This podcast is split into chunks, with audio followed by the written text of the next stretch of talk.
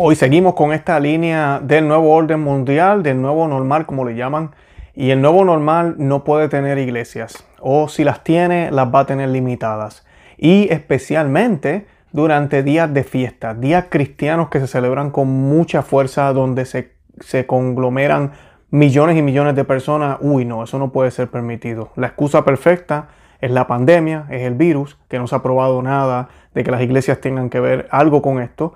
Y además de esto, eh, los lugares públicos, los ah, medios de transportes en el mundo entero y en muchos lugares siguen abiertos y siguen funcionando con precauciones, con máscara, con lavarse las manos, pero siguen abiertos. Pero las iglesias no se quiere que se abran. Y lamentablemente en muchos de estos casos ni siquiera es el gobierno quien está diciendo que no cierren, es la misma iglesia, es el mismo obispado quien está diciendo que no abramos en Navidad. Ya no los hicieron en Pascua, ahora no los quieren hacer en Navidad. Y esto no se puede permitir. Tú y yo tenemos que gritar a los cuatro vientos, no. Somos nosotros, los católicos, la Iglesia Católica, los sacramentos son esenciales, especialmente en estos tiempos de oscuridad, en estos tiempos de pandemia, en estos tiempos de, depresión, de enfermedad, de todo lo que está sucediendo allá afuera. Y de eso voy a estar hablando hoy. Vamos a estar hablando un poco de Canadá, algo que sucedió allá, de la Unión Europea, que está proponiendo el que las iglesias cierren o se limiten, y la Basílica de Nuestra Señora de Guadalupe, que tristemente los obispos han tirado la toalla y han decidido también cerrar para las grandes fiestas que siempre se hacen en el 12 de diciembre.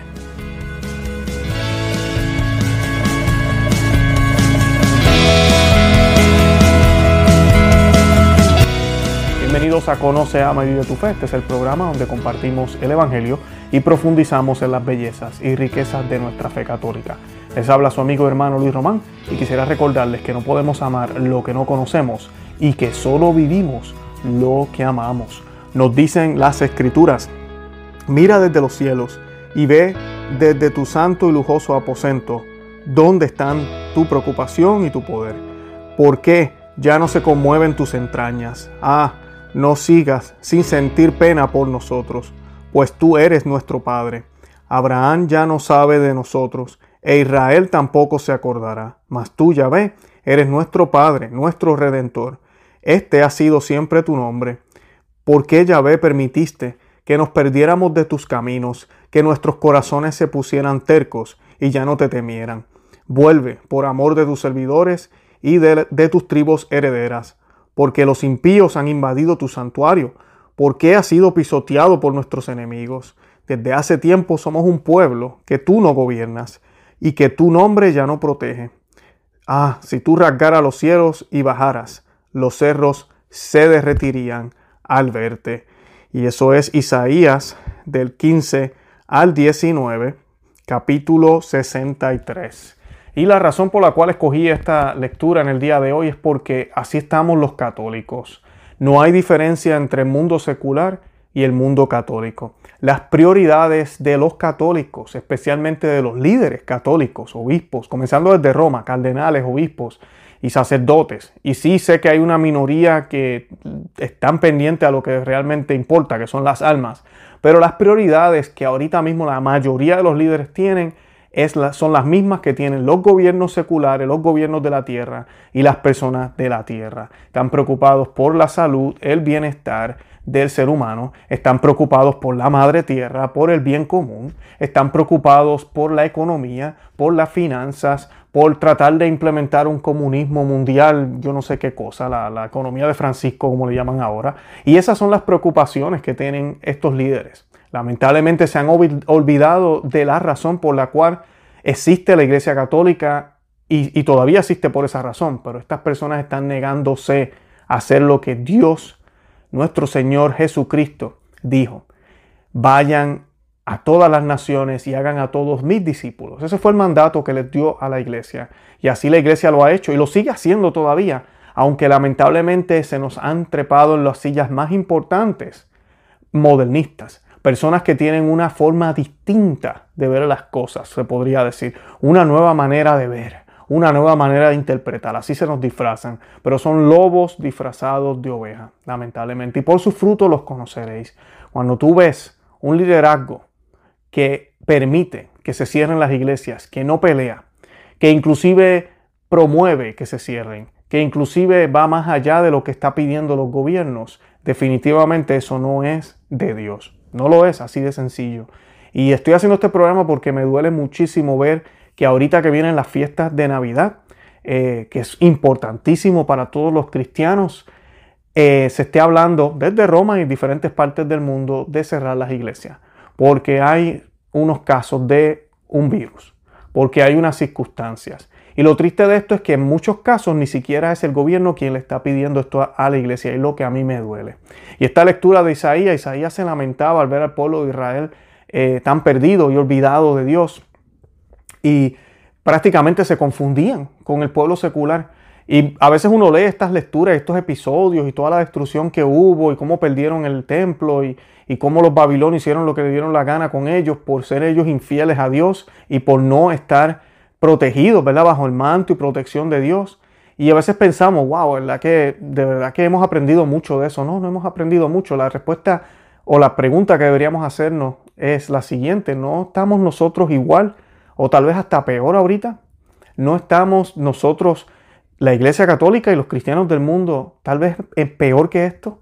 Los cuales ni nos diferenciamos, nos vemos igual, estamos súper camuflajeados entre la sociedad porque hacemos lo mismo. Tenemos los mismos hábitos, los mismos gustos, las mismas prioridades, lamentablemente. Y esto no puede seguir así. Ser santo es, es, ser diferente, es estar separado del mundo secular. Ser católico debe ser controversial, debe ser eh, notable, se supone. ¿Por qué? ¿Por qué? Porque así fue Cristo y nosotros nos llamamos cristianos. Si somos cristianos, entonces debe ser porque seguimos a Cristo y vivimos como Cristo. Por ende, deberíamos tener eh, la misma reacción. El mundo debería reaccionar de la misma manera que reaccionó con Cristo a través de nosotros. Así es. Por eso Él decía, bendito el día que los persigan, bendito sea Dios por eso. Todo lo que Él nos dijo, todas las advertencias que nos dio, que dan hasta miedo, pero ahí están porque se supone que sea así. Pero si a nosotros nos aplauden y el mundo coquetea con nosotros y el mundo está contento como la Iglesia Católica va y las Naciones Unidas súper contentas con el Papa y súper contentas con todo lo que se está haciendo y el mundo entero se está dando cuenta que ni siquiera la Iglesia Católica opina, básicamente coopera y a veces hasta va más allá con toda esta agenda eh, globalista. Y pues es triste, nos hemos olvidado de qué realmente se trata el Evangelio. Se trata de llevar a las personas a Cristo, no de traerles bienestar al mundo. Se trata de traer a Dios al mundo completamente para que entonces los demás problemas se vayan solucionando poco a poco, porque el amor de Cristo es el que va a estar fluyendo a través de los gobiernos, las sociedades y todos los ciudadanos. Y yo para comenzar, para que veamos la situación y lo triste que es todo esto, la primera noticia que voy a estar hablando hoy es la de Canadá. Y molesta porque nosotros tenemos la opción de poder estar abierto aquí y el gobierno le dio esa opción a ellos y ellos tomaron otra decisión. Dice, el líder de la diócesis más grande de Canadá canceló misas públicas en la región de Toronto y Peel, después de que las regulaciones de cierre del gobierno indicaran que no podía haber más de 10 personas dentro de una iglesia a la vez. Y esto sí que es exagerado también, definitivamente, 10 personas es nada. Y tal vez esa es la decisión que él quiso tomar. Dijo, pues yo voy a cerrar, porque para 10 personas... Pero el problema no es este, vamos a pelear esta decisión. ¿Cómo que 10 personas? Eh, y, cómo tú vas a generalizar? A mí hay iglesias más grandes, hay iglesias más pequeñas. Eh, esto no puede ser así. Lo que se tienen que poner unas regulaciones y se van a poner, que yo creo que mm, ni es necesario. Después que las personas estén usando su máscara, se laven las manos. Mira, ya dase un poco de distancia y se acabó. No hay nada más que se pueda hacer. Y, pero en esas estamos, en esas estamos. Y dicen, un anuncio publicado en el sitio web de la Arquidiócesis de Toronto, el cardenal Thomas Collin, y quiero que vean la foto, porque vienen de todos colores, eh, hay grandes, altos, flacos, gorditos, eh, morenos, pies claras, yo creo que hay azules, rosados también, hay de todos los colores, todos estos Judas que se ha, que se ha cubierto la iglesia. Y dice la carta que declaró este Judas, para el lunes 23 de noviembre del 2020 las parroquias deben restringir la asistencia dentro de la iglesia a 10 personas, incluidos los sacerdotes que escuchan confesiones o un miembro del personal voluntario requerido para monitorear las restricciones de capacidad. Debido a estas medidas, las misas públicas deben cancelarse temporariamente. Se pide a los sacerdotes que celebren una misa privada todos los días por las intenciones de los feligreses y por aquellos que sufren de la pandemia. No hay evidencia de que el culto católico haya propagado el virus en la arquidiócesis de Toronto a otras partes de la diócesis donde el gobierno ha impuesto regímenes de cierre menos estrictos, se les permite continuar la misa y otras celebraciones litúrgicas siempre y cuando la iglesia no exceda el 30% de capacidad. Una semana antes del anuncio, un seminario eh, web grabado obtenido por y muestra a Collins, ¿verdad? Este es el cardenal, diciendo que cerrará a los sacerdotes si no siguen estrictamente los procedimientos del coronavirus de la arquidiócesis. Estos procedimientos incluyen una provisión explícita de la comunión en la lengua. Collins explicó que las regulaciones de la arquidiócesis estipulan que quienes distribuyen la comunión deben estar a seis pies de distancia del recipiente, enmascarados y poner la hostia verticalmente en la mano del recipiente. Pero no podemos tener la comunión en la lengua, dijo Collins. No podemos y tenemos que ser eficaces en nuestros protocolos. Momento, momento después, Collins dijo que cerraría a cualquier sacerdote que no cumpliera con las regulaciones del coronavirus. Me he ocupado de casos y le dije a un sacerdote, te cerraré, te apagaré en un abrir y cerrar de ojos, dijo. Wow, déjenme pasar aquí. ¿Cómo suena? Esto suena como el enemigo. Este hombre es cardenal de la Iglesia Católica y miren cómo se expresa y cómo le habla a los sacerdotes. Se supone que sea padre de estos sacerdotes, de estos obispos, que sea guía y luz para tratar de ver cómo pueden seguir llevando las almas a Cristo en medio de esta crisis. Pero no aquí tenemos un tipo que está preocupado por la burocracia, por las leyes que imponen el gobierno y él quiere hacerse mejor que el mismo gobierno. Qué tristeza, ¿no?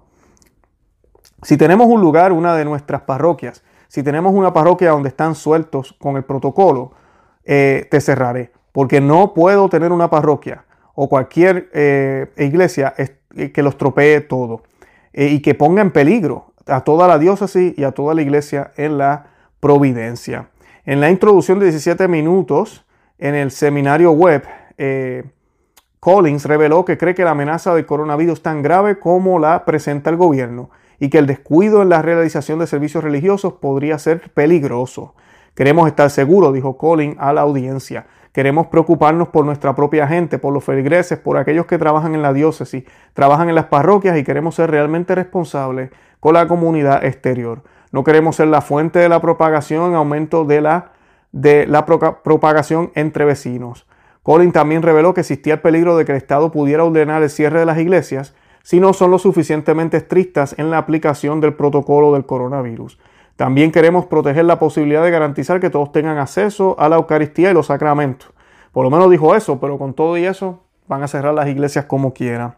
Un inspector del gobierno entró y le dieron una orden de cumplimiento, relató Colin a su sacerdote.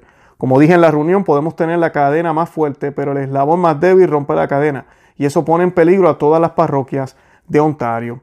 Y pues lo triste de esto es, si él tiene razón, el eslabón más, más débil debilita la cadena. ¿Débil en qué sentido? ¿Qué es lo que estamos tratando de proteger aquí? Que el gobierno no se ponga molesto con nosotros o que tengamos la Eucaristía disponible de una manera digna como se debe celebrar. Y este tipo de cosas, si ellos se unen, en la unión está la fuerza, todos los obispos se unen y se sientan con el gobierno, yo te aseguro que el gobierno puede negociar con ellos y pueden llegar a un acuerdo como ha pasado en otras partes del mundo. Pero hay judas como este que prefieren entonces lavarse las manos, no meterse en problemas y mira, vamos a dejar eso así y le echamos la culpa al gobierno. Cuando se sabe que el gobierno no es quien los está obligando a ellos a cerrar. Y pues esa parte es triste. Después del discurso de Colin, el director de Relaciones Públicas y Comunicación de la Arquidiócesis tomó la palabra, Neil McCartney, estimó que aproximadamente 60.000 personas habían regresado al culto dominical cuando las iglesias arquidiocesanas volvieron a abrirse a fin del 21 de junio multiplicando ese número por los 21 domingos que la iglesia ha estado abierta. McCartney dio una cifra aproximadamente de 1.6 millones de fieles. De ese número, solo 32 habían dado positivo por COVID-19. Escuchen bien esto, 1.6 millones de fieles y solamente 32 dieron positivos por COVID-19, lo que representa un 0.025% de los católicos que asisten a la misa dominical en la arquidiócesis. Esas estadísticas el gobierno las sabe y se hacen de la vista larga. Se hacen de la vista larga. Y nosotros los católicos somos los que tenemos que decirle a ellos, hey, ven acá. Nosotros no somos los que estamos propagando, las estadísticas dicen que no hay ningún peligro en las iglesias, vamos a seguir abiertos. Así de sencillo. Dar el cuello por la iglesia, dar el cuello por tus ovejas. De eso se trata, ¿verdad? El pastor se supone que dé la vida por sus ovejas, ¿verdad? Eh, no hay amor más grande que el que da la vida por sus amigos, cosa que ya no se ve. Eh, en México tenemos el cierre de la Basílica de Guadalupe y la noticia dice que se decidió por consenso pleno. Miren lo que dice aquí. Dice el arzobispo primado de México, cardenal Carlos Aguiar eh, Retes, descartó que haya habido alguna presión para decidir el cierre de la Basílica de Guadalupe del 10 al 13 de diciembre, sino que por el contrario hubo consenso pleno entre la arquidiócesis, la conferencia del episcopado mexicano y las autoridades civiles. En conferencia de prensa el 24 de noviembre, el cardenal Aguiar Retes dijo que en los diálogos tenidos entre las autoridades civiles y las eclesiales también al interno manifestaron rápidamente nuestra preocupación común que es la salud y la vida de los feligreses. Imagínense usted, añadió, ¿qué me diría a mí la Virgen de Guadalupe si no tengo en cuenta la vida y la salud de los feligreses? Reprobado. Yo quiero estar aprobado y quiero que todos ustedes también estén aprobados y que salgan adelante. Esto es ridículo. ¿En serio ustedes piensan que allá en el cielo la Santísima Virgen María le va a importar si usted tuvo un catarro o no?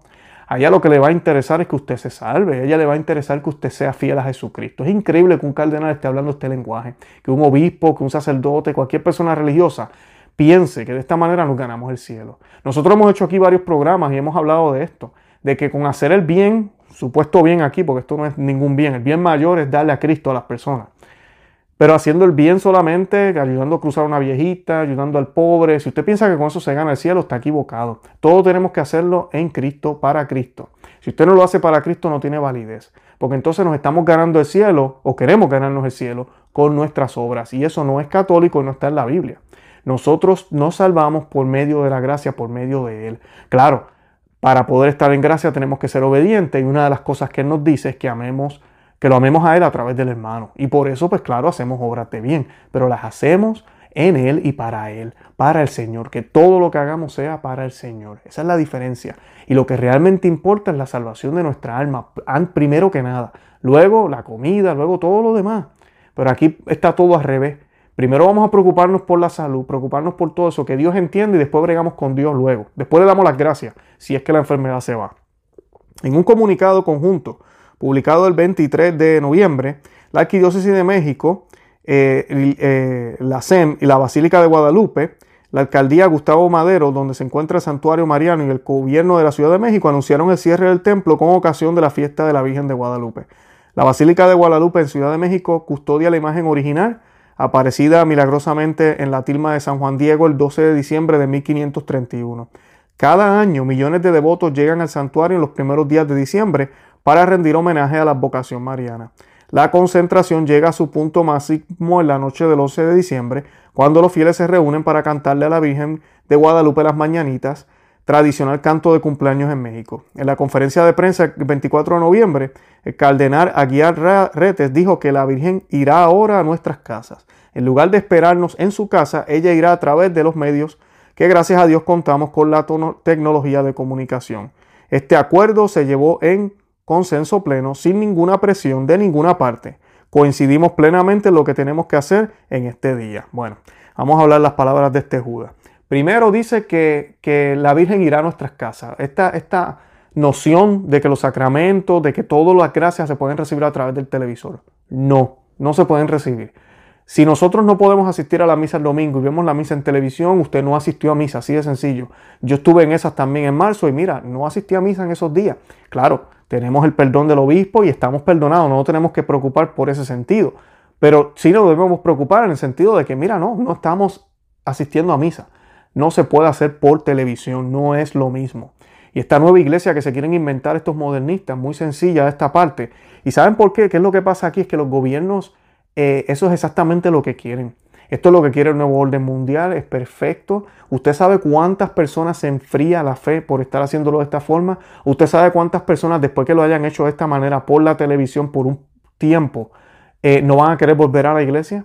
Y eso se ha visto en lugares donde ya se ha abierto las iglesias y la gente no ha regresado ni van a regresar. Esto es una victoria para Satanás. Acuérdense que siempre todo lo que está sucediendo aquí en la tierra es una batalla espiritual también. Por eso yo les digo a ustedes que tenemos que mantenernos fieles a Dios, fieles a la Iglesia Católica, fieles al magisterio y luchar. Luchar por lo que nosotros creemos siempre, para que no caigamos en estas trampas.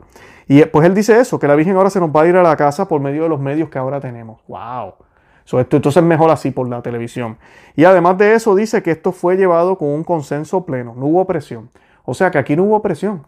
Cuando a veces me escriben a mí y me dicen, no es que los gobiernos, es que los gobiernos, no siempre. Y no es el caso de aquí. Hubo consenso, consenso de parte de ellos, consenso de parte del gobierno. Así de sencillo. ¿Quién empezó? ¿Quién dobló el torso? ¿Quién? No sé, eso no lo sabemos, pero sí sabemos que hubo consenso. Aquí no hubo un acuerdo, aquí no hubo pelea por parte de la iglesia, una pelea sana, una discusión de cómo vamos a hacer esto. Una de las fiestas más importantes, la patrona de América, este año cerrado, cerrado. ¿Quién usted cree que está contento con esto? Todos los que no creen en esto, el, el nuevo orden mundial, las feministas que, odian a la Santísima Virgen María y Satanás, por supuesto, y las miles de almas que no van a poder, millones de almas que no van a poder, se van a ir a visitar a la Santísima Virgen como siempre lo hacen o lo han hecho, se quedarán sin esa gracia este año, pero no importa, desde la televisión podrán tal vez recibir algo, según dice este eh, cardenal. Y siguiendo la línea, esta semana también sale la noticia que dice que la Comisión Europea quiere prohibir las misas en toda Europa. Dice, la Comisión Europea recomendará a sus Estados miembros que prohíban todas las misas cristianas o que las permitan solo con un número mínimo de fieles asistentes. Lo más triste es que la iniciativa cuenta con el respaldo mayoritario del episcopado europeo. I ¿ven, ¿ven la tendencia? Están cerrando iglesias en diferentes partes del mundo. Hablé de Canadá, hablé de México, que es más abajo, y ahora estoy en Europa. Y, lo, y es lo mismo en todas. Un chorro de Judas todos estos obispos y cardenales que no luchan por la iglesia y por las almas. Porque las prioridades, como dije en la lectura al principio que leímos de Isaías, nos parecemos, tenemos las mismas prioridades que el mundo. La salud, el bienestar, el bien común, el madre tierra, todo igualito. No, no somos ya católicos. Estamos en la iglesia católica, pero no somos católicos. El documento de la Comisión Europea, en el que se resume el paquete de medidas que recomienda para la lucha contra la epidemia de COVID, Stay Safe Strategy, se pide a todos los Estados miembros de la Unión Europea que prohíban las misas en el periodo navideño y no solo la misa del gallo en, en Nochebuena. La recomendación aparece en un borrador que se presentará en estos días con las medidas para minimizar los contagios en el periodo festivo. Si no se aplica la provisión total de las misas, el documento pide al menos a los fieles que consideren evitar las ceremonias religiosas con grandes concentraciones, reemplazándolas por, por iniciativas en línea, en la televisión o en la radio. Si los gobiernos insisten en permitir la celebración de misas con el pueblo, se deben garantizar lugares donde las familias pueden aislarse, separarse de otras personas y en todo caso se debe prohibir los cánticos.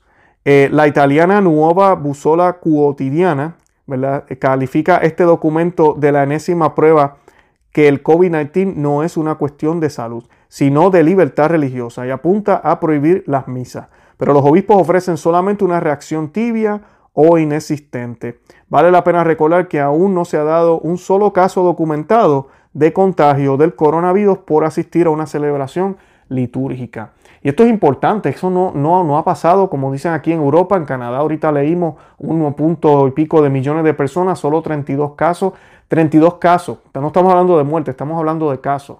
Pues los porcientos como van, ¿cuántos pudieron haber muerto de esos 32? Posiblemente ninguno, o tal vez uno. Eh, es, es, esto es ridículo, pero es, una, es la excusa perfecta para comenzar este gran reinicio, que es lo que están haciendo. Y la Iglesia Católica no puede tener lugar ahí. La Iglesia Católica realmente es ese orden mundial que, quería que quiere poner Cristo y que, que, trajo Cristo al mundo para estar unido en Él. Y que hay que sacarla de aquí. Y qué mejor que tener un chorro de Judas sentados en las sillas más importantes que siguen coqueteando con el mundo y que el mundo los aplaude. Y el demonio contento porque ya no tenemos el obstáculo, ya no tenemos a quien no permita que esta agenda anticristiana se haga realidad.